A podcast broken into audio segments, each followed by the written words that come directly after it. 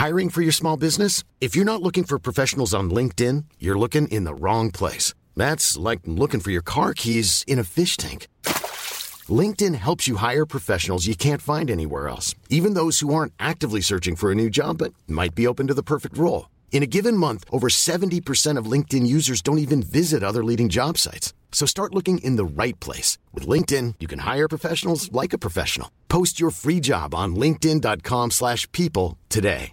Burrow is a furniture company known for timeless design and thoughtful construction and free shipping. And that extends to their outdoor collection. Their outdoor furniture is built to withstand the elements, featuring rust-proof stainless steel hardware, weather-ready teak, and quick-dry foam cushions. For Memorial Day, get 15% off your Burrow purchase at burrow.com slash ACAST and up to 25% off outdoor. That's up to 25% off outdoor furniture at burrow.com slash ACAST. Millions of people have lost weight with personalized plans from Noom, like Evan, who can't stand salads and still lost 50 pounds. Salads, generally, for most people, are the easy button, right? For me, that wasn't an option. I never really was a salad guy. That's just not who I am. But Noom worked for me.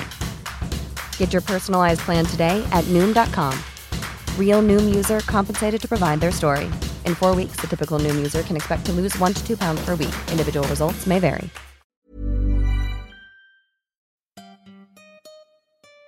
J'ai une citation de Charles de Gaulle en tête euh, qui dit qu'il est plus facile de sortir de Polytechnique que de sortir de l'ordinaire.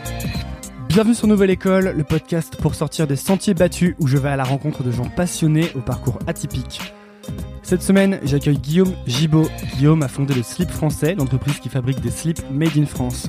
Si vous n'en mettez pas déjà, vous en avez sûrement entendu parler à travers les campagnes de communication décalées dont ils ont fait leur marque de fabrique. On aborde le parcours de Guillaume et l'importance d'être curieux, on parle entrepreneuriat, de sa manière de travailler et d'encourager la créativité au quotidien. Enfin, on évoque des questions un peu plus personnelles, comme d'habitude. Demain soir, mardi à 19h, on fait un Facebook Live sur la page Nouvelle École Podcast où je répondrai à toutes vos questions. Je vous attends nombreux. Et enfin, on a passé les 1000 abonnés SoundCloud et le millième abonné a reçu un super livre en cadeau. Merci Justin. Pensez à vous abonner sur SoundCloud ou iTunes, c'est ce qui m'aide le plus. Merci beaucoup et bonne écoute. Je vais introduire un bonjour à tous ceux qui écoutent. Je suis avec euh, Guillaume Chibaud. Guillaume, tu es le fondateur de, du slip français. Donc salut. Salut. Enchanté. Euh, donc pour ceux qui connaissent pas le slip français, je pense pas qu'il y ait grand monde qui connaisse pas le slip français. Hein, il y en a plein encore. J'espère qu'il y en a plein tu encore. Veux, tu veux décrire rapidement ce que c'est? Ouais, euh, le slip français, c'est une marque de sous-vêtements, de maillots de bain et d'accessoires entièrement fabriqués en France que j'ai lancé il y a six ans maintenant et qui a une mission euh, très importante euh, qui est de changer le monde et que si on veut changer le monde, il faut commencer par changer de slip. J'avais lu un, j'ai lu plein de trucs sur toi avant de préparer l'interview, et j'ai lu que quand tu étais petit, tu, tu dis que tu voulais être celui qui appuyait sur les, sur les boutons pour, euh, pour lancer les fusées. Bien documenté, c'est vrai. Et je me demandais, euh, moi j'aime bien les histoires des, des, origines, tu vois, de comment les, euh, même dans les, dans les comics, dans les BD, comment les héros sont devenus les héros, tu vois. Et je me demandais si, si t'avais dit à, à, la version de, de Guillaume petit qui voulait appuyer sur les boutons pour faire des fusées qu'il allait monter le slip français, devenir entrepreneur, vendre des, slips en fait au monde entier. Euh, tu penses qu'il en aurait pensé quoi? Moi, je pense qu'il aurait été content, j'espère en tout cas. Euh, en tout cas, euh, moi, ce que j'aime et je pense que ce petit garçon-là aurait aimé, c'est le côté découverte incessante, les réseaux sociaux, les nouveaux formats, les outils. Euh, tu vois, là, on sort d'un rendez-vous, on vient de voir Gyroptique, je sais pas si tu vois, c'est une boîte qui fait des, des caméras 360. C'est dingue que tu me parles de ça parce que je, je viens de passer une semaine avec un mec qui était chez Gyroptique. J'avais jamais entendu parler de cette boîte. Voilà, donc on les a vus, ils nous ont prêté une caméra et, et je pense que la marque Le Slip Français, c'est vraiment euh, toujours à la recherche de contenu, de bonnes idées. Et en faisant ça, on est une marque euh, classique, c'est-à-dire qu'on cherche à créer du contenu, on cherche à raconter une histoire, mais en faisant ça, en fait, on arrive à porter un message qui est trop bien, qui est de se dire euh, consommons local, euh, ayons des produits qui sont fabriqués à deux heures de chez nous, mais on n'est pas militant, moralisant. On, est une marque qui a un vrai contenu sympa et décalé, mais qui en plus fait bien les choses. Et je pense que c'est ça l'air du temps. Et bah, du coup, j'espère que ce petit, euh, peut-être, il comprendrait ça, j'en sais rien, mais en tout cas, je moi, je pense qu'il y a une recherche. Euh, le côté appuyé sur, les, sur le bouton de la fusée, c'était vraiment euh, ouais, être euh, dans, un, dans un univers de recherche, apprendre, être toujours stimulé. Et je pense que ça, pour le coup, euh, je coche pas mal de cases. Ouais, et puis le fait de ce que je disais, c'est que vous racontez une. Quand tu dis vous êtes dans l'air du temps, c'est que vous racontez une histoire en fait. Et moi, j'ai, enfin, ce qui paraît évident, mais ce dont j'ai l'impression de plus en plus, c'est que pour qu'un concept marche, maintenant, tu es vraiment obligé de raconter une histoire. C'est presque plus l'histoire que tu racontes que le produit que tu vends qui est important. Alors vous, en plus, vous avez un produit qui est vraiment de qualité et que vous vendez du coup vraiment plus cher que le reste. Mais il y a, y a, tout ce côté histoire et d'ailleurs qui revient euh, à autre chose que j'ai lu sur toi, qui est donc l'histoire de ton grand-père, euh, dont tu as repris finalement la marque qu'il avait créée, tu l'as relancée. Tu peux, tu peux nous parler un peu de ça parce qu'en fait, c'est une histoire qui arrivait assez tard dans ta vie et je me demande comment ça se fait que tu as entendu parler si tard de cette histoire de ton grand-père qui, mm. euh, qui vendait des... euh, déjà c'est pas mon grand-père c'est mon arrière donc ça emmène un peu plus loin. Euh, et en fait moi je pense que c'est même plus largement euh, j'ai fait un parcours très classique euh, prépa école de commerce et en fait je pense que dans ma vie j'ai commencé à me poser des questions j'étais déjà sorti de l'école en fait. Donc je pense que j'étais pas forcément de quelqu'un de très curieux ou en tout cas voilà je suivais un tracé je me posais pas trop de questions et après, je pense que dans la vie, bah voilà, les choses parfois arrivent par hasard. T'as des rencontres, il y a des choses qui t'arrivent et c'est des déclencheurs. Et, c'est vraiment un hasard. Hein. C'est un nom qui vidait des cartons euh, dans un vieux garage. Euh, il se trouve que mon grand-père, donc le fils de Léon Flamme, pour le, la nommer la marque de maroquinerie, le fils de Léon Flamme, donc mon grand-père était décédé à ce moment-là. Donc forcément, dans ce moment-là, tu déménages, tu bouges des trucs, tu vides des maisons. Et en fait, on a déplacé des cartons et on est tombé sur un pack de photos qui datait des années 20, 1924, et de mon arrière-grand-père, Léon Flamme. Et on voit la devanture de la boutique, le truc en lettres d'or. Ils sont tous comme ça. Bon, d'ailleurs, elle est sur le site de la marque Léon Flamme, la photo. Et, et c'est le point de départ de me dire, non, mais en fait, l'histoire, elle est géniale. Et à ce moment-là, j'étais en train de chercher une idée de boîte et je, voilà, je me suis dit, mais il faut repartir de là, c'est hyper chouette. Euh, euh, et donc, c'est comme ça que je me suis dit, euh, au démarrage, au tout début, que j'ai envie de reprendre cette marque. Léon Flamme, qui existe toujours. C'est mon associé aujourd'hui, Louis, qui s'en occupe, qui s'en occupe très bien. puisqu'en parallèle, j'ai démarré le slip français un peu par hasard et, et, et j'ai pas tellement le temps de faire autre chose aujourd'hui. Ouais, maintenant tu divises comment ton temps que sur le slip français parce que t'as une troisième marque aussi. Ouais, alors je sais pas si tu, je sais pas à quelle troisième marque tu fais allusion, mais euh, si c'est Monsieur Marcel, c'est ça, ouais, c'est un truc qu'on a, qu'on a fermé. C'était un, un, essai qui a plutôt été bon pendant un an et demi, deux ans, euh, mais qu'on a arrêté. Euh, et aujourd'hui, je fais 100% de mon 100% temps euh, sur français. le français. Et Louis, j'arrive à le voir péniblement une fois par mois pour essayer de donner des conseils, mais mais c'est vrai que monter sa boîte, c'est beaucoup de temps, c'est beaucoup d'énergie, et, et il faut vraiment être focus pour utiliser un, un mot que les, les fonds d'investissement adorent, mais mais euh, ouais, c'est enfin c'est compliqué de faire plusieurs choses à la fois, d'être bon et d'avoir des idées euh, sur plusieurs sujets. Je pense c'est compliqué. Pour rebondir sur un truc que tu as dit euh, juste avant, tu disais que tu avais suivi un peu un, un, chemin tracé sans trop te poser de questions et que tu t'étais posé des questions assez tard. pourquoi tu penses que bah, justement que tu es allé à HEC, que tu as fait une grande prépa, c'était pourquoi tu suivais un chemin tracé? Bah, je pense que c'est c'est une nature. Je pense que j'étais euh, j'étais un, un, enfant sage et bon élève, que j'ai fait euh, voilà, j'ai avancé dans les étapes, ça a bien marché. Mmh. Euh, j'ai jamais tellement eu besoin de, ouais, de, de, me poser des questions, ça a roulé comme ça et, et c'est dans ton dans ton environnement, il y avait tes parents, ils, ils faisaient quoi? Euh, mais en fait, moi, le, je pense l'élément déclencheur dans mon cas, c'est que mon père a eu un grave accident de voiture quand j'avais 5 ans. Euh, donc mes parents, euh, ça a été compliqué. Euh, ma mère bosse en consulting, en gros en RH, elle a toujours bossé là-dedans. Et mon père était assureur et euh, donc il a eu cet accident de voiture très tôt. Et c'est vrai que je pense que moi j'ai j'ai été j'ai cherché à être le, plus sage possible, tu vois, en gros à pas ajouter de, de problématiques dans une famille pour voilà où il y a eu un vrai événement compliqué tôt.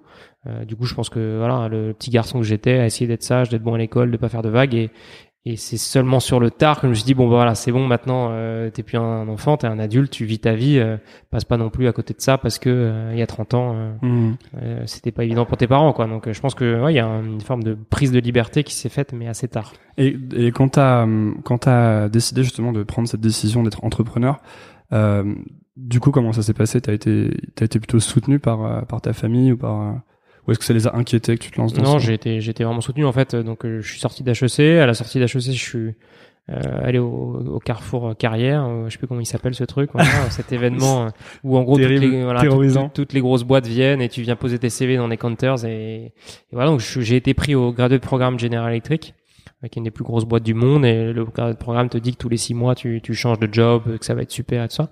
Et donc j'ai démarré, j'ai fait trois mois de compta euh, à la défense, à faire des Excel jusqu'à 23 heures tous les soirs. Et, et en fait ce truc-là j'ai vraiment réagi. Je me suis dit mais en fait Guillaume, euh, bah, tu te donnais tant de mal, t'as fait des études, euh, t'es adulte aujourd'hui t'as pas envie de faire ça de ta vie, tu comprends pas ce que t'es en train de faire, ça, ça, en tout cas ça te fait pas de sens pour toi, donc bouge-toi. Et en fait, j'ai vraiment réagi et je pense que j'ai vraiment une période un peu de dépression, tu vois. J'étais vraiment perdu et, je pense que j'étais triste et donc du coup, je pense que mes proches et ma famille l'ont vraiment vu. Donc en fait, je me suis sorti de ce truc-là en me disant bon, euh, il faut que je trouve un truc un peu plus entrepreneurial et euh, essayer de trouver une opportunité qui me ressemble plus. J'ai des, du coup, j'ai débarqué chez Bio, c'est bon. Je sais pas si ça te parle, la chaîne supermarché marché bio. J'ai trouvé une offre de stage sur euh, l'intranet d'HEC, hein, tout bêtement. J'ai écrit, et j'ai rencontré le mec et je me suis embauché. Euh, et ça m'a vachement plu tout de suite, en fait. Et donc, en fait, je pense que comme tout le monde a. Qu'est-ce c'était quoi la, la différence? Qu'est-ce qui a fait que ça, ça t'a plu immédiatement? C'était une toute petite boîte. Il y avait quatre magasins. Je bossais direct avec le patron, qui était un mec génial. Euh, voilà, qui est quelqu'un qui a un, un, projet, qui a une vision euh, dans des magasins bio. Donc, je crois que ça faisait du sens. C'était bien. et puis, j'étais vraiment, voilà, je, je m'occupais de, de, gérer les contrats de, d'entretien de, des clims, des frigos, je recrutais les équipes. Enfin, j'avais vraiment des responsabilités opérationnelles. Et à 24 ans, euh, quand tu as été habitué à faire que des Excel que personne n'ouvre jamais, c'est c'est un vrai changement de culture et ça m'a tout de suite plu. Et j'ai compris que voilà que avec du bon sens et de l'envie, on pouvait on pouvait réussir euh, à monter sa boîte, à créer des projets et surtout voilà avoir un vrai impact dans la vie des gens avec des vrais clients. C'est marrant parce qu'on comprend tout ça euh, un peu un peu tard après les études, j'ai envie de dire. Enfin, pour moi, je dirais que c'est pareil. Et quel regard tu, portes sur, tes, sur ton passage à, à HEC Ouais, ça a été des super années. Hein. Moi, j'ai beaucoup joué au rugby, donc j'étais capitaine de l'équipe. Euh, c'est génial. On est parti aux États-Unis euh, faire des tournois. Enfin voilà, on s'est trop marré. Euh, après, je pense que scolairement, ça a des mérites. Ça te donne quand même un, un, un bagage global sur ce qu'est le monde du, du business au sens large. Euh, ça a des stages, tu pars à l'étranger. Euh, euh, mais après, c'est vrai que ça force pas. Après, je pense que c'est qu'une question de personne. Hein, il faut pas se cacher euh derrière euh, le, le, le, moule et tout ça. C'est à chacun de prendre ses responsabilités et de décider de ce qu'il veut faire de sa vie. Il n'y a pas de jugement là-dessus. Je je juge pas les gens qui décident d'aller en conseil, en banque, dans les grosses boîtes. C'est vraiment à chacun de faire sa, prendre sa décision. Et ce que je juge, c'est de ne pas faire la décision. En fait, c'est de dire de pas se poser de questions en fait. Et ça, je pense que à partir d'un certain moment, d'un certain âge, je pense qu'il faut le faire parce que c'est comme ça qu'on est heureux en fait tout simplement. Donc. Euh. sûrement qu'il y a un moment quoi qu'il arrive où les questions vont se poser d'elles-mêmes. Quoi. Si tu te les poses pas jusqu'à tes 40 ans, tu tu prends le risque de une grosse séance de questions à 40 ans. Quoi. J'ai une citation de Charles de Gaulle en tête euh, qui dit qu'il est plus facile de sortir de Polytechnique que de sortir de l'ordinaire. je connaissais pas cette citation. C'est pas mal, non? Ouais, elle est bien. Ouais. Qu'est-ce que euh, Qu'est-ce que tu aurais, juste encore sur HEC, qu'est-ce que tu aurais changé en fait dans ce, dans ce mode d'études euh... Est-ce que, par exemple, si un jour, je sais pas si, si un jour tu vas avoir des, des gosses ou choses comme ça, est-ce que tu aurais envie de les envoyer dans une grande école, genre HEC, genre Polytechnique, ou est-ce que tu as envie de les former différemment? Moi, je pense que la case prépa, elle est quand même ardos. Euh... Alors, on dit que ça t'apprend à travailler, machin, mais euh, moi, je pense que c'est plus tellement euh, d'actualité. Il y a une...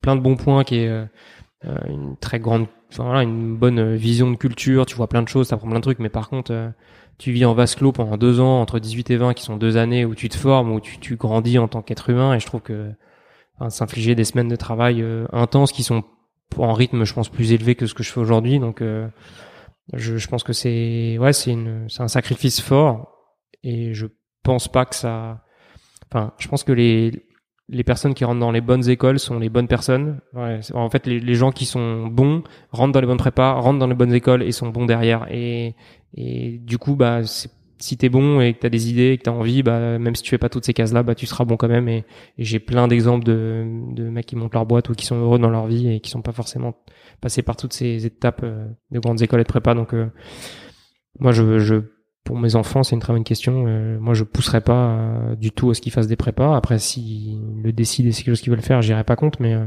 je pense que c'est aujourd'hui plus judicieux d'aller passer par deux ans de, de, de, fac, quel que soit le sujet, sur un truc différent, voire d'aller la faire à l'étranger, derrière peut-être de rentrer en émission parallèle dans une autre école, ou peut-être même d'aller faire toutes ces études à l'étranger. Enfin, je, ouais, je pense que ce qui est important, c'est de d'être curieux, de se, de, de s'intéresser à des sujets qu'on aime bien et d'être, de, ouais, de se former sur certains sujets et trouver les choses qui font du sens pour nous et de s'impliquer là-dedans. Je pense que c'est ça. Je pense que c'est l'enjeu de notre époque, c'est ça. C'est et on parle des milléniaux, on parle des gens qui là, qui ont du mal à trouver du sens au travail, le rapport travail, machin.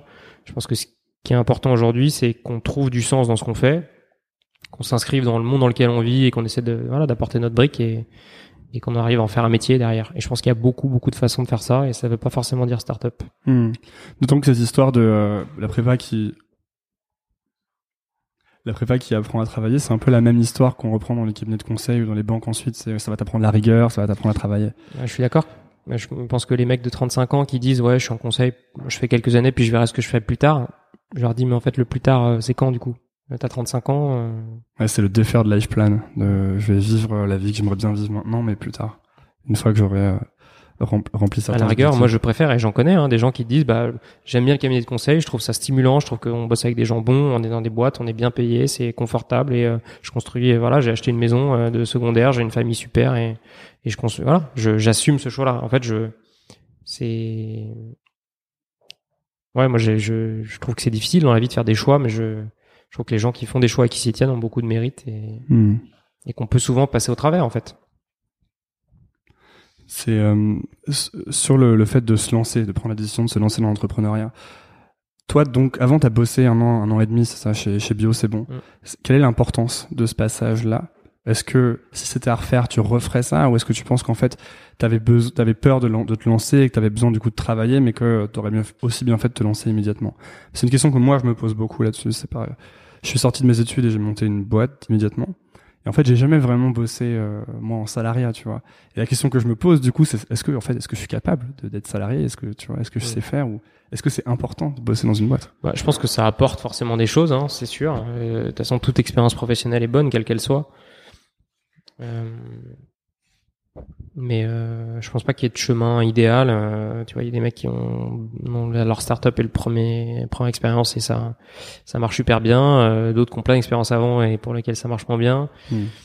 Je pense qu'il n'y a pas de règle. Après, je pense que ça apporte toujours. Je pense que c'est c'est plus une question de, de maturité et de capacité à, à, passer le pas. Je pense que la décision de monter sa boîte, c'est vraiment pas quelque chose qu'il faut forcer.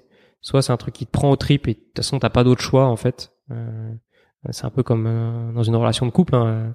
Euh, je sais qu'il y a des moments où, euh, moi, ça m'est arrivé des séparations pas faciles. Il y a des moments où tu sais tu peux plus aller, tu vois, tu peux pas faire autrement. Donc du coup, je pense que voilà, c'est, je pense qu'il vaut mieux, et je reviens au sujet de départ, mais il vaut mieux peut-être bosser dans d'autres boîtes plus grandes, petites, se faire une expérience jusqu'au moment où on arrive à ce point où, voilà, de toute façon, on a trop envie de le faire pour continuer. Et toi, c'était ce point-là à la fin de, parce que j'ai lu que tu disais que tu avais vraiment hyper hyper envie de monter une boîte.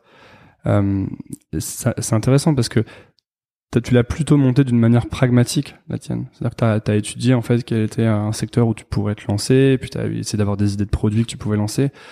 Euh, à, l'inverse d'une autre vision qui est les gens qui, euh, je sais pas, aiment bien tricoter depuis qu'ils ont 5 ans et qui lancent un truc dans le tricot, tu vois. Euh, Qu'est-ce qui faisait que tu avais euh, autant envie de monter une boîte à ce moment-là, en fait? Qu'est-ce qui faisait que toi que t'en pouvais plus et que t'avais envie de monter un truc? Bah, moi je pense que c'est vraiment le, le, côté liberté, euh, ouais, d'être euh, d'être mon propre patron, d'être de, de, construire mon truc. Euh. moi c'est ça, c'est ce que, que j'aime. commencé seul en plus. Ouais, c'est construire, euh, ouais, c'est construire une une aventure de toutes pièces, raconter une belle histoire et Ouais, c'était ça, c'était vraiment raconter une histoire. C'est toujours, c'est ce qui me plaît le plus aujourd'hui d'ailleurs.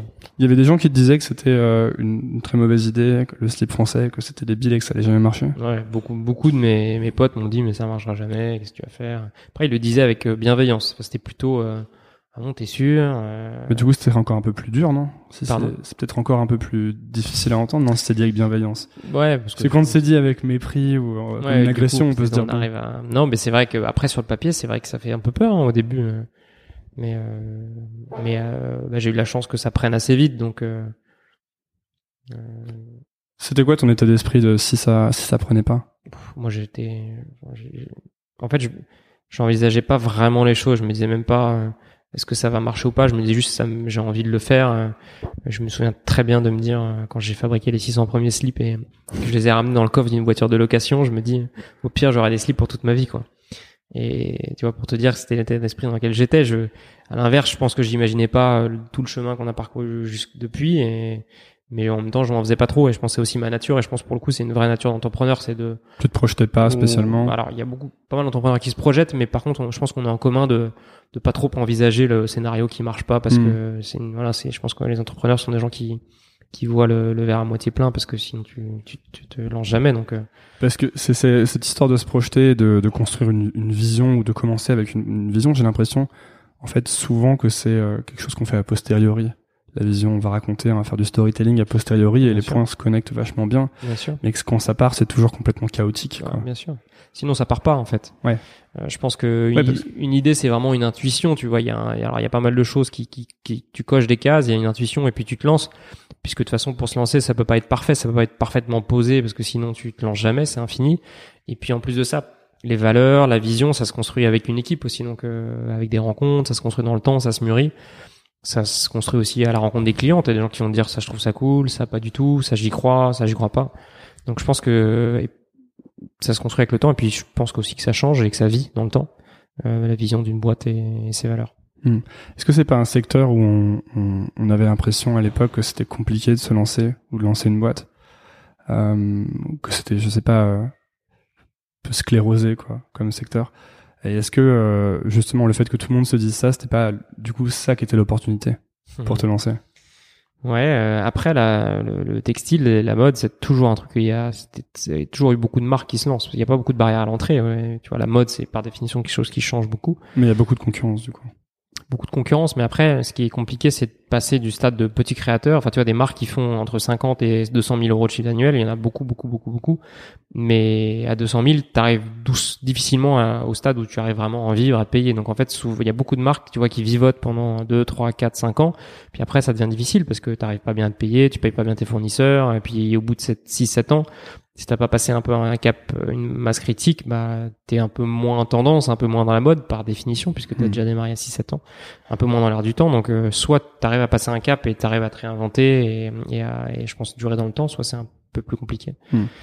Donc euh, ouais, il y a, y a pas tellement de barrières à l'entrée. Il y a beaucoup de boîtes, beaucoup de marques qui se créent hein, tous les jours en France. J'ai- J'ai pas le chiffre, mais je pense qu'il y en a beaucoup. Et tant mieux, hein, ça donne plein d'idées et puis ça peut permettre des beaux succès. D'autant plus qu'aujourd'hui avec Internet, on peut vraiment euh, grandir vite. Quoi. Il y a un truc qu'on vous dit tout le temps, qu'on te dit tout le temps dans les interviews que j'ai vues, c'est, euh, enfin, en tout cas au début, c'est ah mais c'est vachement cher, euh, votre prix il est vachement élevé, il est trois fois, trois à cinq fois plus élevé que le prix des autres, etc. Et euh, mais en fait, c'est un, c'était un calcul de positionnement dès le départ, de se positionner plus haut par le prix, non? Alors, on est. euh, Ou, ou est-ce que c'est aussi parce que les composants coûtaient plus cher parce que c'est complètement fabriqué en France? Bah, c'est les deux en fait. Le positionnement vient du complètement fabriqué en France. Après, on est, enfin, dans la mode et comme dans beaucoup de métiers, tu trouves tous les prix. C'est-à-dire qu'un sous-vêtement, tu vas en trouver à 2 euros, euh, à 5 euros en pack de 6, euh, et tu vas en trouver à 45 ou 50 ou 60 euros dans des marques ultra chères en fil de soie, machin. Nous, on, on s'est vraiment positionné sur un produit haut de gamme qui est fabriqué entièrement en France euh, et euh, qui reste dans les mêmes prix que qu'un Calvin Klein, qu'un Ralph Lauren, qu'un Paul Smith, euh, et qui est un peu plus cher qu'un qu'un homme ou tu vois. Donc on est. Ouais, tu disais que tu avais un peu le, la vision du Hermès du slip euh, au départ, c'est ça? Après, c'est c'est vrai que Hermès dans les valeurs, ça m'a beaucoup guidé. Après, en positionnement, on est beaucoup plus comme un Lacoste, un Mm. petit bateau, un Aigle. On est vraiment dans ce genre de marque là. Et Est-ce que c'est pas du coup plus facile de, de si on si on devait parler de quelqu'un qui veut lancer sa société dans le textile, est-ce que c'est pas plus facile de, de se lancer en ayant un positionnement comme ça un peu haut de gamme plutôt que d'entrer sur une stratégie où tu veux faire du volume ou ce genre de choses? Bah, je pense que on en parlait tout à l'heure. Ce qui est important aujourd'hui, je pense que c'est l'histoire. Et nous, ce qu'on défend, c'est que l'ère du temps, elle est aux produits fabriqués localement, où les gens comprennent qui fabrique le produit, pourquoi, comment.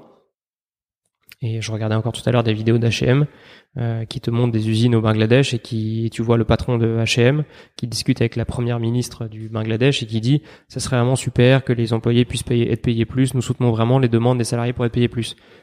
Je trouve ça c'est un peu hypocrite. S'il veut les payer plus, il peut décider lui Mm. de les payer plus. Donc euh, voilà, je trouve que l'air du temps, il est pas à acheter des produits qui sont fabriqués au Bangladesh, à l'autre bout du monde, qui font trois fois le tour de la planète euh, pour être achetés en bas de chez toi. Donc euh, euh, je pense que c'est ça qu'on défend. Et du coup, ça a un prix. Et je pousse le trait un peu plus loin.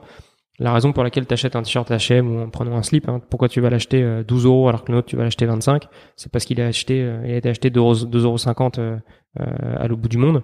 Euh, et la vraie question que ça pose, c'est est-ce que en termes de valeur, on est d'accord avec le fait que oui, ça leur apporte du développement économique, mais on est d'accord pour se dire que c'est un métier dont nous, euh, Européens, on est de on est tellement au-dessus de ça en termes de valeur humaine qu'on laisse d'autres gens le faire à l'autre bout du monde et euh, ils le font dans des conditions qu'on regarde pas trop, mais au fond on s'en fout un peu. Hmm. Si on pousse le trait, c'est ça que ça veut dire. Et je trouve que ça a pas de sens et je pense que l'air du temps va comme dans la dans, l'alimentaire, comme dans plein de choses, va être à en fait euh, fabriquons les produits dans la façon dont on a envie de se fabriquer. On est aujourd'hui euh, tous euh, consommateurs, on est de plus en plus curieux dans la façon dont les choses sont faites. Et surtout, on a accès à tout ça par les réseaux sociaux, par Internet et par la vidéo, par plein de choses. Et voilà, on se rend compte de, de, de, de ce de, des systèmes de fabrication qui sont mis en place depuis 30 ans et on se rend compte qu'on n'est pas forcément d'accord avec ça.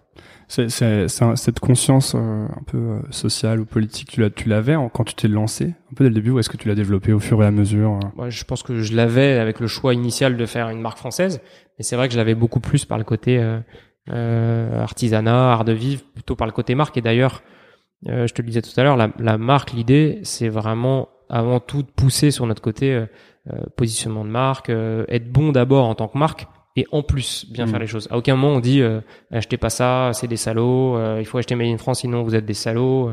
Enfin, à aucun moment on est moralisateur. On est vraiment au contraire à montrer ce qu'on fait de bien et donner envie aux gens d'acheter chez nous et en plus on fait bien le boulot. Bah, de toute façon, je pense que c'est la meilleure manière de, de, de vendre en général, c'est de c'est de dire enfin faites comme vous voulez. Nous on fait les choses comme ça. Voilà comment on fait les choses. On pense que c'est bien. Et puis si vous voulez. Et je pense que c'est voilà Tesla pour le coup c'est un bon exemple hein. ils vendent les meilleures bagnoles du monde et en plus elles sont électriques. Mais je crois que c'est euh, un truc de Bouddha aussi qui disait euh, euh, je vous dis pas comment faire les choses mais moi je fais les choses comme ça et voilà regardez comment je vis ma vie et si ça vous plaît faites comme moi quoi. Je prends le compliment. euh, comme on n'a pas non plus j'ai une autre phrase de Bouddha et qui dit et vous pensez qu'à votre petite échelle vous ne pouvez pas changer le monde. euh, rappelez-vous les nuits où vous avez dormi avec un moustique dans votre chambre et, dites-vous euh, duquel des deux a empêché l'autre de dormir. How would you like to look five years younger? In a clinical study, people that had volume added with Juvederm Voluma XC in the cheeks perceived themselves as looking five years younger at six months after treatment. Look younger, feel like you. Add volume for lift and contour in the cheeks with Juvederm Voluma XC. Reverse signs of aging by adding volume to smooth laugh lines with Juvederm Volure XC. For important safety information and to find a licensed specialist, visit juvederm.com. That's J U V E D E R M.com. Not for people with severe allergic reactions, allergies to lidocaine, or the proteins used in Juvederm. Common side effects include injection site redness, swelling, pain, tenderness, firmness, lumps, bumps, bruising, discoloration, or itching. There's a risk of unintentional injection into a blood vessel, which can cause vision abnormalities, blindness, stroke, temporary scabs, or scarring. Talk to a licensed specialist to find out if it's right for you. Burrow's furniture is built for the way you live. From ensuring easy assembly and disassembly to honoring highly requested new colors for their award-winning seating, they always have their customers in mind. Their modular seating is made out of durable materials to last and grow with you. And with Burrow, you always get fast, free shipping. Get up to 60% off during Burrow's Memorial Day sale at burrow.com slash ACAST. That's burrow.com slash ACAST. burrow.com slash ACAST.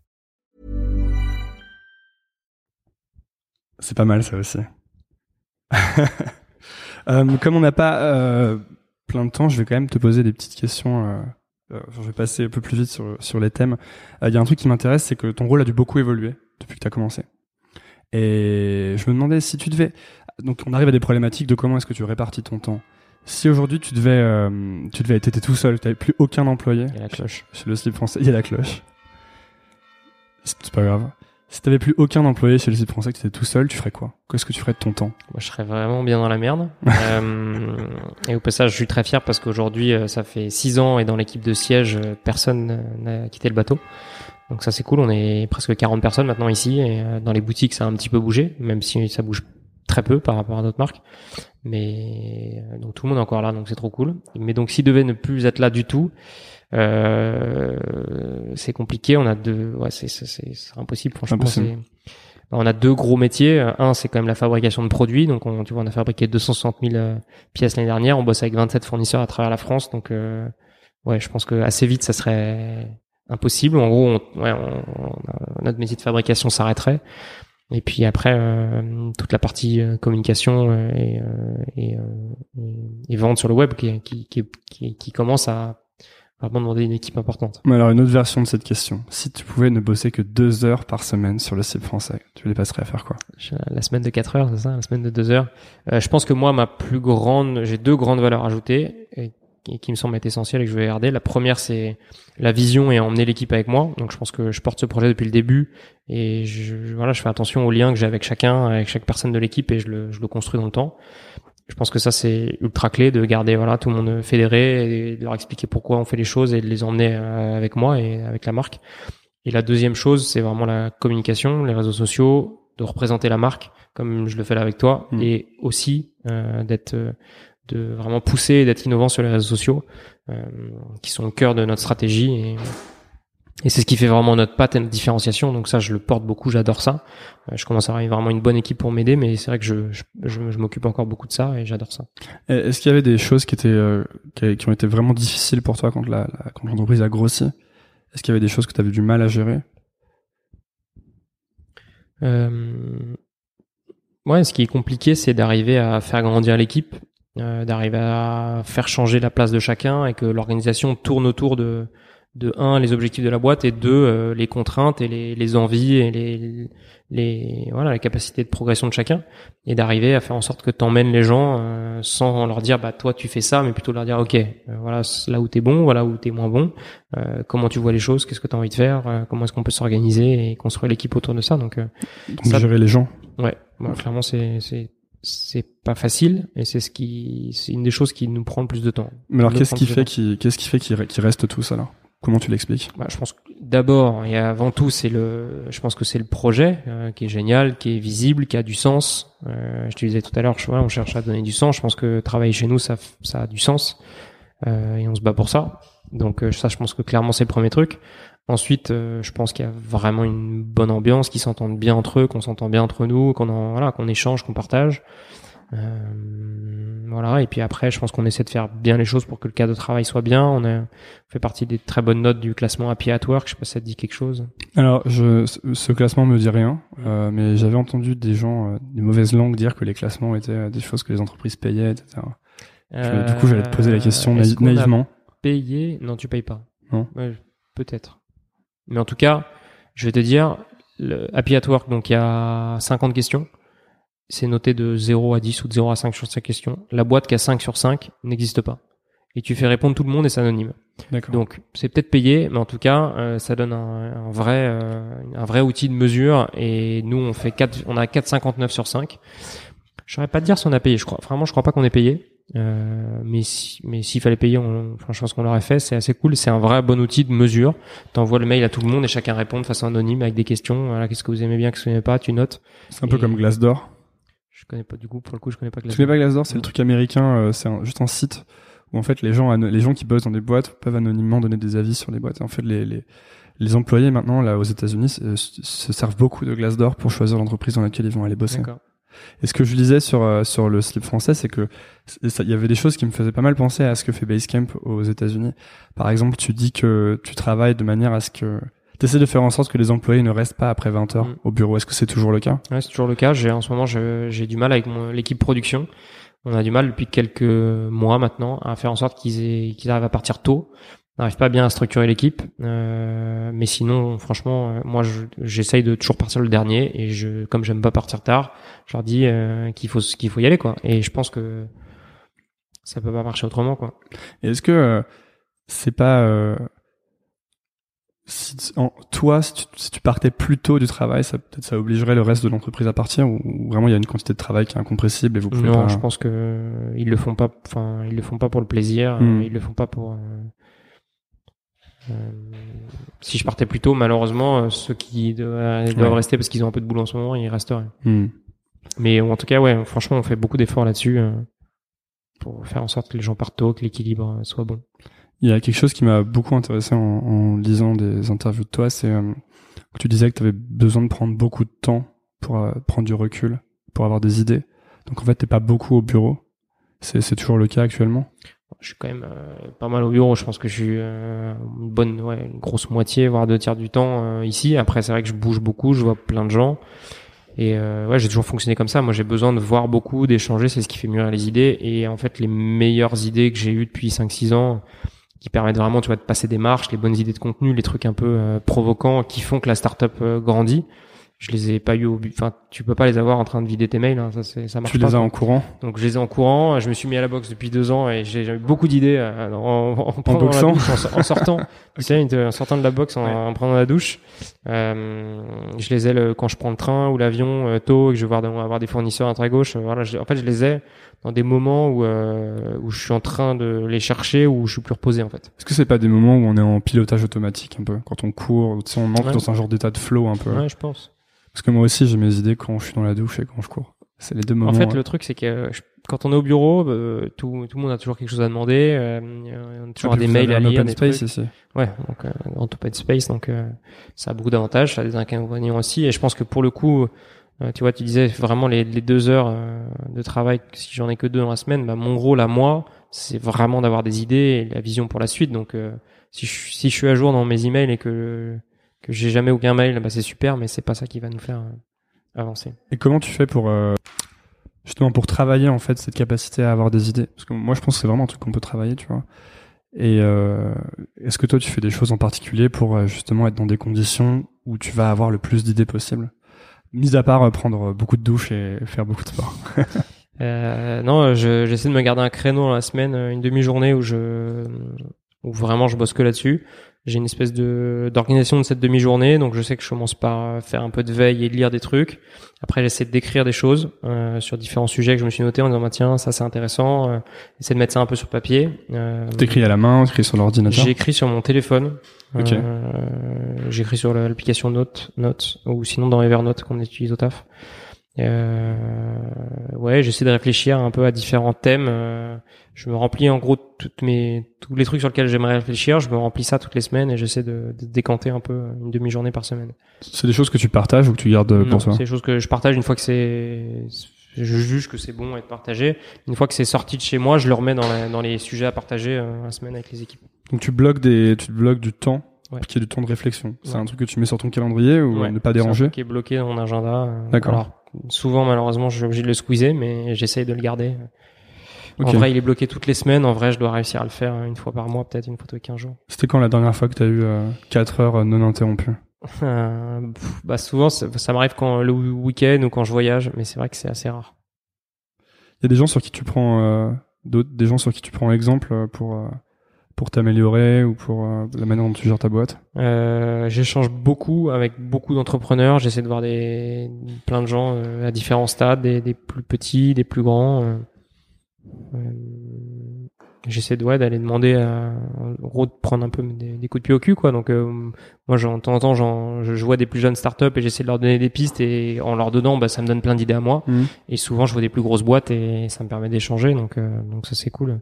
Tu vois j'ai vu euh, euh, PKM de Price Minister, je vois Céline Lazorte de Litchi, je vois mes fonds d'investissement qui parfois euh, dans le cas de ECP c'est les anciens de Sandromage donc c'est des gens qui ont eu vraiment des belles réussites.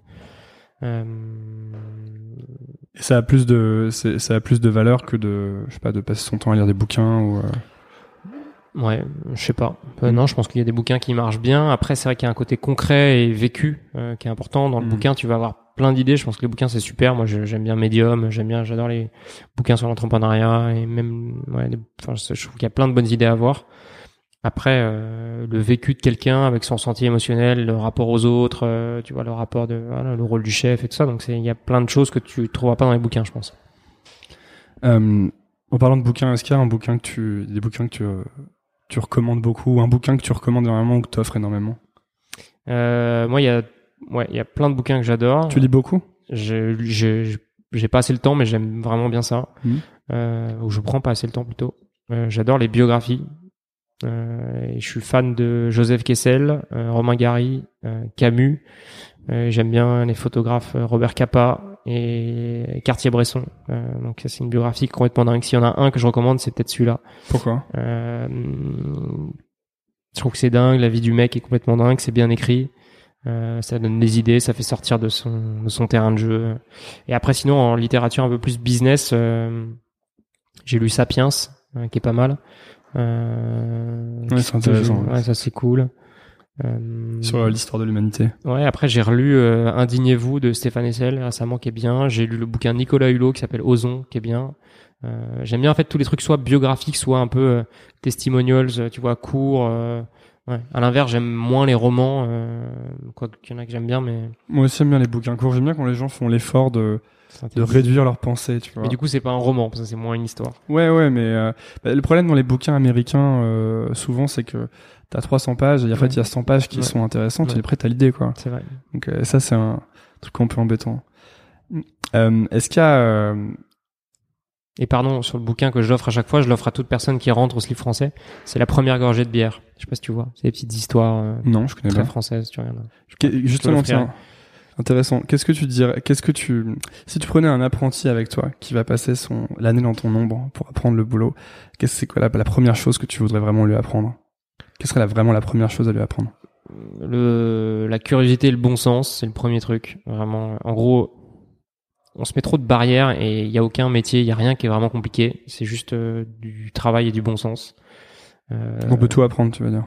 Ouais, d'être curieux, de poser les questions et quand on comprend pas, c'est que ouais, on, on a mal expliqué quoi. Donc euh, donc euh, ouais, le bon sens et la curiosité et après je pense la ouais, la capacité à tenter des choses, à prendre des risques. euh. C'est quoi le, le genre de barrière dont tu parles qu'on se pose? Je sais pas si t'as un exemple euh, concret ou. Je sais pas s'il y a un exemple concret mais euh, tu, vois le- les, financements à la banque, on se dit toujours ouais, c'est trop galère, ça va être impossible, les banquiers ils prêtent pas. Bah c'est pas vrai en fait, si tu te mets en face de la personne et que tu comprends comment le rouage marque et tu marches et tu lui poses des questions et tu défends ton bout de gras, bah les choses fonctionnent en fait. Euh, et je pense que c'est le genre de barrière qu'on se met, on se dit ouais c'est impossible, ça marchera jamais, mais en fait euh, Ouais, enfin c'est un peu comme quand tu veux, c'est à chaque fois que tu dois te vendre en quelque sorte. C'est un peu comme quand tu vas voir quelqu'un et que tu de lui pitcher ta boîte ou quand tu te tu veux que des journalistes relayent des histoires sur toi mais tu dis qu'en fait ils s'en foutent? non, euh, il y a ça, oui c'est vrai, mais tu vois par exemple autre chose là, on, fait un partenariat avec le Tour de France. On s'est dit que c'était les images euh, d'hélicoptères vus du Tour, c'est trop cool. Tu vois les trucs dans les champs, les agriculteurs. Et on s'est dit, euh, ce serait génial de faire un slip géant qui se voit depuis l'hélicoptère. Ça, je pense que dans beaucoup de boîtes et beaucoup de gens diraient, non, laisse tomber, c'est trop compliqué. Bah, nous, en fait, on s'est dit, en fait, non, pourquoi d'autres y arrivent et pourquoi on n'y arrivera pas On va le faire, mais on va vraiment le faire. C'est cette communication décalée que vous avez développée chez le site français qui fait un peu votre euh, image de marque maintenant. Comment comment ça se passe? Je crois que vous avez une réunion par semaine. Vous vraiment essayez- bien préparé. Hein. Merci. Où vous essayez d'avoir des idées. Euh, mais comment est-ce qu'on peut euh, comment est-ce qu'on peut répliquer ça? Parce que par exemple moi j'ai un podcast. Euh, je serais ravi de- d'avoir des idées comme ça et de, de de créer une communication un peu spéciale. Et euh, est-ce que est-ce que vous avez créé un, un process là-dessus? Comment vous fonctionnez? Bah, je pense que la créativité, ça, ça s'organise comme tout. On en parlait tout à l'heure. Je pense que ça se travaille. En fait, nous, on, notre métier, c'est d'avoir beaucoup, entre autres, d'avoir beaucoup de contenu et de raconter beaucoup de choses. Donc, on a, on essaie d'avoir une ligne éditoriale à huit semaines en avance. On crée un calendrier de toutes les choses dont on doit parler, dont on veut parler. Euh, et après, on, on essaie de trouver des idées. euh. donc, en gros, le mardi, on met à jour ce calendrier à huit semaines. On se met euh, toute l'équipe euh, social media dans la salle et on dit ok voilà ça qu'on aime bien. La sortie d'Harry Potter c'est cool. Le Tour de France c'est sympa. Donc vous prenez l'actu en fait. donc on prend les, le calendrier Twitter 365 en gros qui te donne les, les événements les plus hashtagés par jour dans l'année. Ah c'est un c'est un c'est un site. C'est c'est ouais, je ouais, génial. voilà donc tu exportes le truc tu mets voilà tu mets toutes les dates là-dedans. Du coup tu as en gros toutes les dates de l'année Là-dessus, à huit semaines, tu te dis bon, bah, ça j'aime bien, ça on l'a déjà fait l'année dernière, ça n'a pas marché, ça c'est cool. Ah tiens, bonne idée là-dessus, ou tiens, ça c'est incroyable. Donc en gros, Typiquement les législatives, ce genre voilà, tu décides ou non de ne pas le faire. Euh, tu déclines ça Facebook, Instagram, Twitter. Voilà, tu déclines sur tous les tous les supports que tu veux.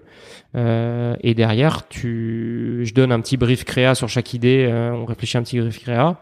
Et euh, tous les vendredis, on essaie de vraiment pousser pour avoir d'autres idées qu'on pourrait venir euh, intercaler entre ces trucs-là euh, pour rajouter parce que sinon tu rentres tu peux rentrer aussi dans une routine si tu restes que dans les trucs attendus euh, tu peux aussi être capable de rebondir sur l'actualité ou au contraire Mm. d'inventer des trucs euh. C'est un il y a un bouquin qui s'appelle Newsjacking qui Mm. parle de, je sais plus, c'est pas de Ryan Holiday, mais qui parle de comment euh, justement utiliser l'actualité pour faire des campagnes de com décalées. Donc Twitter 365, tu me dis. Mm. Ça, je vais aller voir, ça m'intéresse beaucoup. J'ai vu que tu étais passionné d'Instagram aussi. ouais grave j'adore Et c'est un truc que tu as découvert tard ou tôt ou... assez Parce que j'ai vu que tu avais beaucoup plus d'abonnés que moi. Ouais, Et, euh, je euh, sais pas combien t'en as, mais ouais, je commence à avoir pas mal d'abonnés. Mais en fait, on s'est mis euh, assez tard. Euh, assez tard par rapport à des boîtes américaines qui ont pété les scores grâce à ça, euh, comme Daniel Wellington ou Triangle, des boîtes qui ont plusieurs millions de followers sur Instagram. Et nous, on a bien rattrapé le tir, mais c'est vrai qu'on a, tu vois, on s'y est mis à fond vraiment, je pense, 2014-15, ce qui est tard. Euh, même si Instagram, ça existe, je crois, depuis 2011 ou 12. Ouais, en 2011, je crois que c'est bon. Donc ça reste tôt, mais c'est tard pour euh, prendre la, vague. prendre la vague. Donc c'est dommage. Comment euh, comment tu fais pour euh, pour est-ce qu'il y a des techniques que tu utilises pour bien développer un compte Instagram? Aujourd'hui, ouais, il y en a, il y en a pas mal. Alors aujourd'hui, sur je- ton mais sur ton compte perso par exemple est-ce que tu y penses ou est-ce que tu poses vraiment des trucs pour le fun là-dessus? Ah non, j'y pense. C'est Ouais. du boulot. Ça serait tricher de dire que je vois bien que ça a l'air assez Ah ouais, professionnalisé. Alors, la règle d'or, comme dans tout, c'est le contenu. Si ton contenu est bien, ça intéressera et les gens partageront et ça grandira et ça. Euh, et après, tu as des outils qui, qui, qui, qui existent pour euh, savoir à quelle heure il faut poster. euh. genre buffer? Ça, celui-là, je le connais pas. Nous, on utilise euh, Iconosquare, qui est pas mal. ok Euh, et des outils de calendrier qui te permettent d'organiser ton contenu. euh. et après, voilà, moi, c'est sûr que c'est une super vitrine pour la marque et je l'utilise et, euh, et puis surtout, ça m'amuse. Donc, euh, Bon, on va, on va finir. Est-ce que euh, là, c'est des questions un peu perso. Est-ce que tu dirais que que t'es quelqu'un d'heureux? Mais je pense même que c'est mon premier but dans la vie. C'est naturel ou c'est quelque chose que tu travailles? Euh, non, c'est naturel. C'est naturel euh, et je trouve que ouais, c'est la chose la plus importante dans la vie. Et moi, je le dis souvent, je veux que les gens qui viennent travailler ici viennent avec le sourire le matin. Il y a des jours qui sont moins marrants que d'autres, c'est la vie pour tout le monde, ça sera toujours comme ça. Mais voilà, si t'es pas heureux dans un job, euh, il faut changer. Hmm. Donc, euh, donc moi j'ai ça ancré très fort et, euh, et je pense que ça me semble être un but euh, qui serait bien d'avoir pour pour plein de gens, mais je, je pense vraiment, je, je parle souvent d'air du temps depuis tout à l'heure, mais je pense que C'est dans l'air du temps de, ouais, l'air du, est-ce que l'air du temps ne serait pas au, au bonheur? Ouais. euh, ou en tout cas à trouver du sens, tu vois, à trouver quelque chose qui t'épanouit parce que parce que ouais, ça sert à rien de travailler pour après quoi, en fait. Et je Mhm. pense qu'en fait c'est peut-être ça, tu vois, qui a fondamentalement changé. C'est qu'aujourd'hui on se rend compte quand on est jeune que ça sert à pas forcément grand chose de travailler pour après en fait. Bah déjà parce que c'est incertain et puis en plus parce que rien nous garantit qu'on va vivre plus longtemps. Quand tu te dis je vais bosser en conseil, euh, je prends l'exemple du conseil mais comme ça, jusqu'à 30 ans et ensuite, et en fait rien ne te garantit de vivre jusqu'à 30 ans. Donc euh, bon après faut pas non plus euh, se dire YOLO. euh, Bien sûr. Est-ce qu'il y a des citations ou des proverbes que tu te répètes souvent, auxquels tu penses beaucoup? Ouais, j'en ai plein. C'est vrai? Ouais, j'adore, je suis fan de citations, j'en ai plein dans mon application Notes. Euh, j'en ai une que que je qui me parle beaucoup qui est euh, qui est la préface de de du bouquin Mermoz de Joseph Kessel qui est une biographie de Mermoz par Joseph Kessel euh, que je vais essayer de te lire parce qu'elle est un peu longue parce que je, je pourrais te la réciter mais je voudrais pas me planter ce serait dommage. Mais j'aime bien les citations moi ça me parle pas mal. Euh,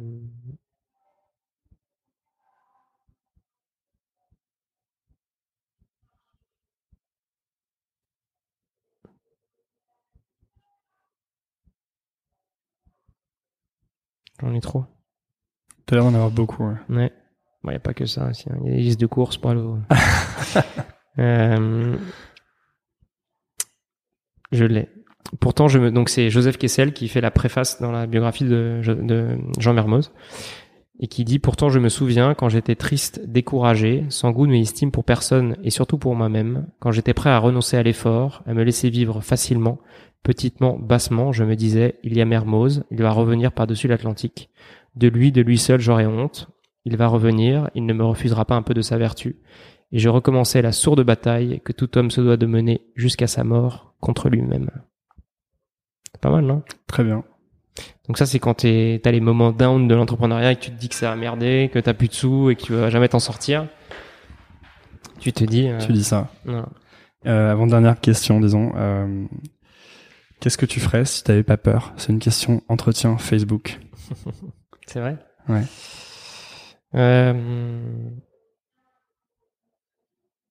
Je bookerais un, des- un des premiers vols pour aller euh, dans l'espace de Virgin Atlantic. Ah, de Richard Branson. Ouais. euh, ouais, ça pour le coup, ça me fait bien flipper ça. C'est marrant pour celui qui voulait appuyer sur la fusée, C'est une, bonne, euh, une bonne euh, conclusion à, à l'épisode. Moi, j'ai trop peur même pour sauter en parachute, donc je pense pas que je puisse. euh. Dernière question, qu'est-ce que tu dirais à, à Guillaume à 20 ans qui va entrer à HEC Euh, et qui s'est pas encore posé de questions du coup ouais. Je lui dirais de profiter parce que je pense que c'est ça reste le plus important. Puis après, ouais, je pense qu'il n'y a pas de, il y a pas de jugement. Je pense que les choses arrivent quand elles doivent arriver. Et,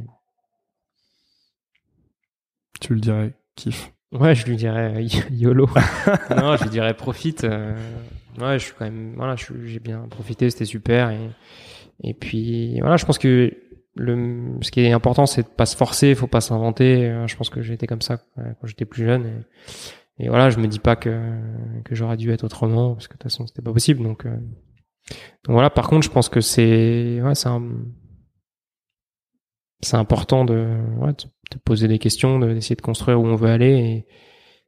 Et, la vie se construit, en fait. La vie n'arrive pas par hasard. Et ça, c'est vraiment quelque chose dont je suis sûr et certain. C'est que tous les gens qui font quelque chose qui leur plaît ou qui font des choses un peu hors du commun, ce sont des gens qui, un jour ou l'autre, ont envoyé un mail, euh, tenté un truc, euh, demandé à quelqu'un quelque chose. Et voilà, qui ne risquent rien à rien. Et, euh, et je pense que ça, c'est une vérité qui, qui marchera toujours. Donc, euh, donc voilà, je- j'encourage ceux qui, qui se posent des questions à tenter leur chance et puis au pire, euh, ça marchera pas et ça sera pour la prochaine. Bah, merci beaucoup, Guillaume. Merci Euh, à toi. Où est-ce qu'on envoie les, les gens qui écoutent euh, pour qu'ils puissent te trouver ou trouver ce que tu fais? Bah, on les envoie bien sûr sur euh, le euh, qui est quand même euh, notre grande fierté. Euh, on a trois boutiques à Paris, et puis après, euh, sinon sur Facebook, sur Instagram du slip français ou sur le mien, euh, sur Twitter aussi. Moi, je suis pas mal sur Twitter, j'aime bien ça, J'ai ça vu. marche bien. Euh, voilà, et puis sinon, Ok. au bureau du slip, rue du Mail, vous êtes les bienvenus pour venir découvrir la bête. Merci beaucoup. Merci à toi. Merci d'avoir écouté. Si vous êtes encore là, c'est peut-être que l'épisode vous a plu. Si c'est le cas, rendez-vous sur nouvelleécole.org pour accéder à toutes les notes et références liées à cet épisode. N'hésitez pas à laisser votre avis dans les commentaires ou toute remarque qui pourrait m'aider à améliorer Nouvelle École. Vous êtes de plus en plus nombreux à écouter et ça, ça fait plaisir. Nouvelle École revient la semaine prochaine. À lundi.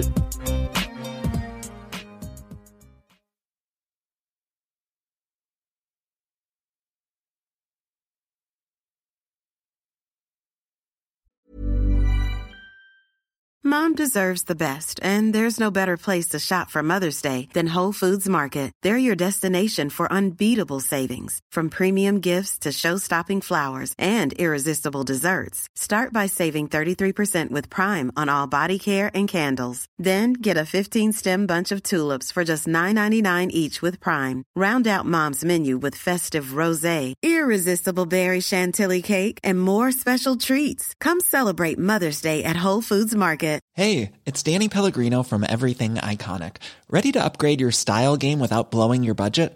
Check out Quince. They've got all the good stuff shirts and polos, activewear, and fine leather goods, all at 50 to 80% less than other high end brands. And the best part? They're all about safe, ethical, and responsible manufacturing. Get that luxury vibe without the luxury price tag. Hit up quince.com slash upgrade for free shipping and 365 day returns on your next order. That's quince.com slash upgrade. Hey, it's Paige DeSorbo from Giggly Squad. High quality fashion without the price tag. Say hello to Quince. I'm snagging high-end essentials like cozy cashmere sweaters, sleek leather jackets, fine jewelry, and so much more. With Quince being 50 to 80% less than similar brands. And they partner with factories that prioritize safe, ethical, and responsible manufacturing. I love that. Luxury quality within reach. Go to quince.com slash style to get free shipping and 365 day returns on your next order. Quince.com slash style.